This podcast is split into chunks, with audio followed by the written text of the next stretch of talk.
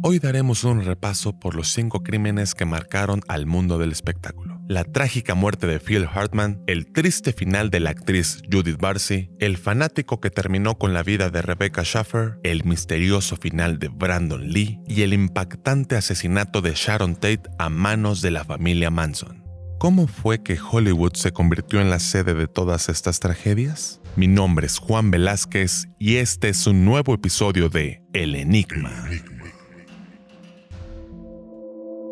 La violenta muerte de Phil Hartman. Hola, soy Troy McClure. Eh, tal vez me recuerden de producciones educativas como 2 menos 3 igual a... Seguramente alguna vez escuchaste el nombre de Troy McClure, un personaje que aparecía en Los Simpsons. Detrás de su versión de doblaje en inglés se encontraba el escritor y comediante estadounidense Phil Hartman. Había sido guionista en el mítico programa Saturday Night Live, en donde además realizaba imitaciones de personajes como Ronald Reagan, Frank Sinatra o Bill Clinton. En 1987, Phil contrajo matrimonio con Bryn Omdahl y juntos parecían tener una familia perfecta. Pero con el paso del tiempo las cosas se fueron deteriorando, debido a que Bryn tenía problemas de ira y adicción a la cocaína. El 28 de mayo de 1998, Phil y Bryn tuvieron una fuerte discusión. Molesta por lo sucedido, ella decidió salir con una amiga a tomar un trago. Cuando regresó a las 3 de la mañana encontró a Phil en su casa, sacó un arma y le disparó en tres ocasiones acabando inmediatamente con la vida del comediante. Cuando Bryn se dio cuenta de lo que había hecho, decidió quitarse la vida, pues no podía soportar la realidad de haber asesinado a su esposo. Tras los hechos, los productores de Los Simpsons decidieron terminar con las apariciones de los personajes a los que le daba vida la voz de Bill Hartman. La muerte prematura de Judith Barcy.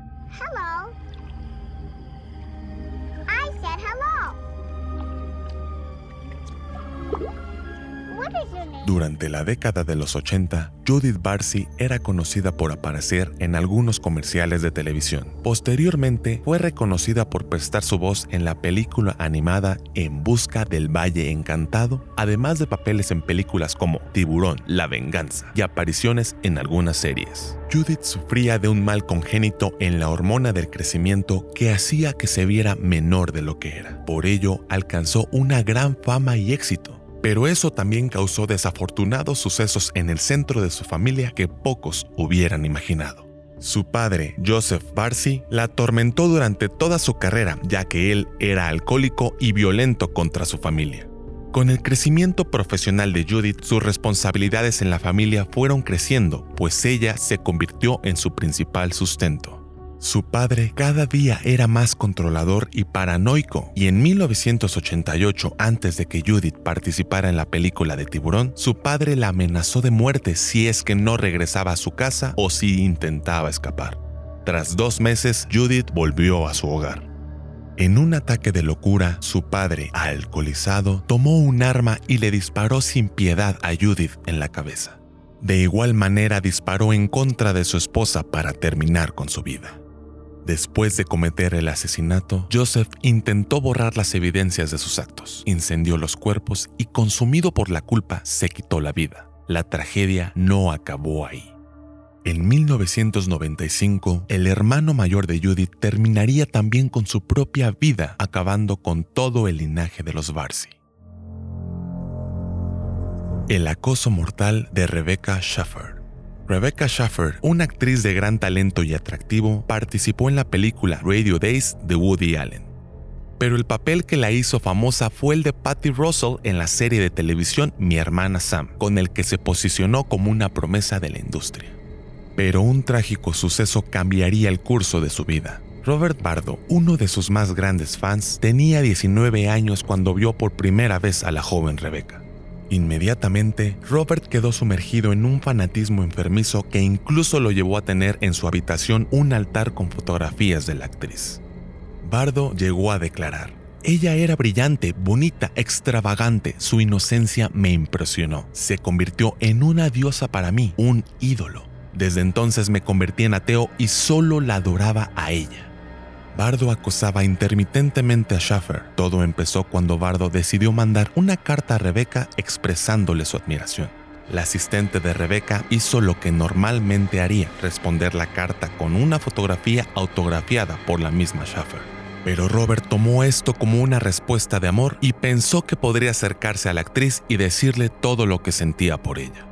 En diferentes ocasiones, Bardo visitó los sets de grabación esperando ver a Rebeca aunque fuera por un momento. Llevaba osos de peluche, flores y otros regalos, pero nunca logró dárselos por la seguridad alrededor de ella. Sin embargo, en 1989, tras el estreno de la película Escenas de la lucha de sexos en Beverly Hills, la mente de Bardo comenzó a retorcerse más y más, pues Schaffer actuaba en una escena de cama que a Bardo le pareció inmoral.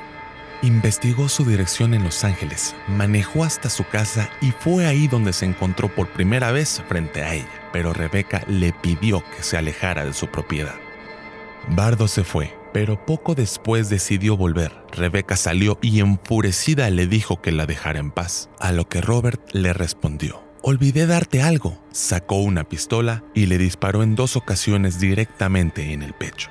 Con tan solo 21 años, Rebecca perdió la vida en la entrada de su casa. Robert fue sentenciado a cadena perpetua en 1991, pero se llevó consigo la carrera de la que muchos esperaban que fuera una gran estrella de Hollywood.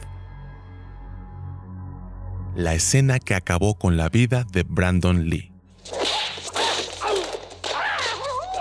Todos conocemos a Bruce Lee, pero no todos saben que en julio de 1973 Lee perdió la vida en extrañas condiciones con tan solo 32 años. Tras su muerte comenzaron un sinfín de teorías que hablan de una maldición que perseguía a su familia, y parece que su hijo Brandon Lee sufrió las consecuencias de dicha maldición. Brandon se sintió atraído desde pequeño por las artes marciales y la actuación. Su primer papel llegó cuando tenía 20 años. Después de más de 10 años en el mundo del espectáculo, intentando huir de la sombra y el legado que había construido su padre, Brandon fue contratado para la película El Cuervo, logrando incursionar en Hollywood sin saber que un sangriento final lo esperaría en aquel rodaje.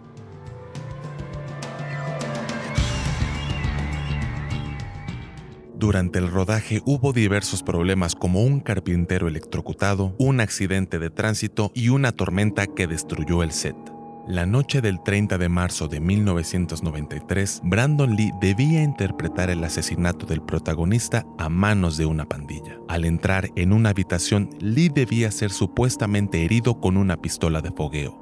Sin embargo, tras la detonación, Lee cayó al suelo y todos notaron que algo estaba mal, pues Brandon tenía una herida real por la que brotaba sangre.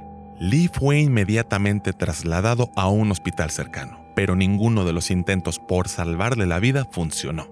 La investigación sobre su muerte comenzó inmediatamente. De acuerdo con los detectives, la causa de muerte se debió a la negligencia por parte de la producción de la película, quienes al quedarse sin balas de fogueo y no querer esperar a conseguir nuevas, decidieron fabricarlas ellos mismos de manera inadecuada. Durante las pruebas de disparo, un fragmento de bala se quedó incrustado en el cañón, causando la muerte de Brandon Lee. La película fue terminada a manera de homenaje para Brandon. Para finalizar, se utilizaron dobles idénticos a Lee y algunos trucos digitales para poder utilizar sus rasgos faciales. La película se convirtió en un filme de culto que hasta nuestros días sigue impactando al público por todos los detalles macabros que esconde. El cruel asesinato de Sharon Tate. Este listado lleno de tragedias y muerte no podía concluir sin hablar de uno de los asesinatos más famosos de la historia del espectáculo. En 1969, un grupo de fanáticos que comulgaban con las ideas del asesino Charles Manson entró en la mansión de Sharon Tate mientras se encontraba acompañada de otras tres personas. Ahí cometieron uno de los asesinatos más impactantes de la historia. Charles Manson es un nombre que Hollywood jamás podrá olvidar. En 1967, Charles ya había pasado 10 años en prisión y cuando salió encontró el movimiento hippie que promovía la libertad y la apertura de conciencia.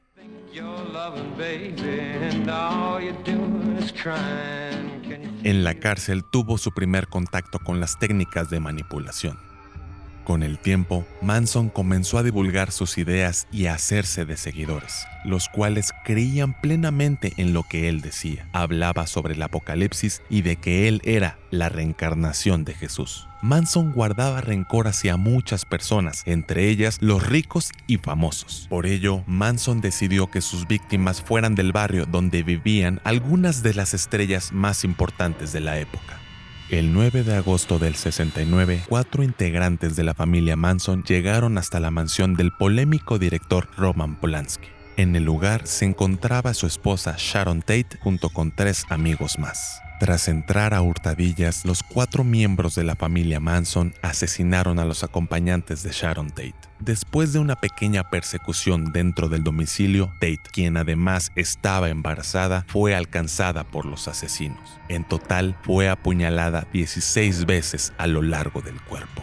Cuando la policía llegó al lugar, en la entrada de la casa estaba escrita la palabra Peg. Se dice que fue escrita con la sangre de Tate justo después de que uno de los asesinos bebió su sangre. Estos escalofriantes sucesos quedarían marcados para siempre en la historia de Hollywood como uno de los asesinatos más despiadados en su historia. Hasta aquí ha llegado nuestro conteo de hoy. En las sombras del mundo del espectáculo siempre nos esperarán estas historias que nos llenan de escalofríos cada vez que salen a la luz. Si quieres conocer más historias intrigantes, síguenos en nuestras redes sociales en Facebook y YouTube como El Enigma. El enigma. Hasta la próxima.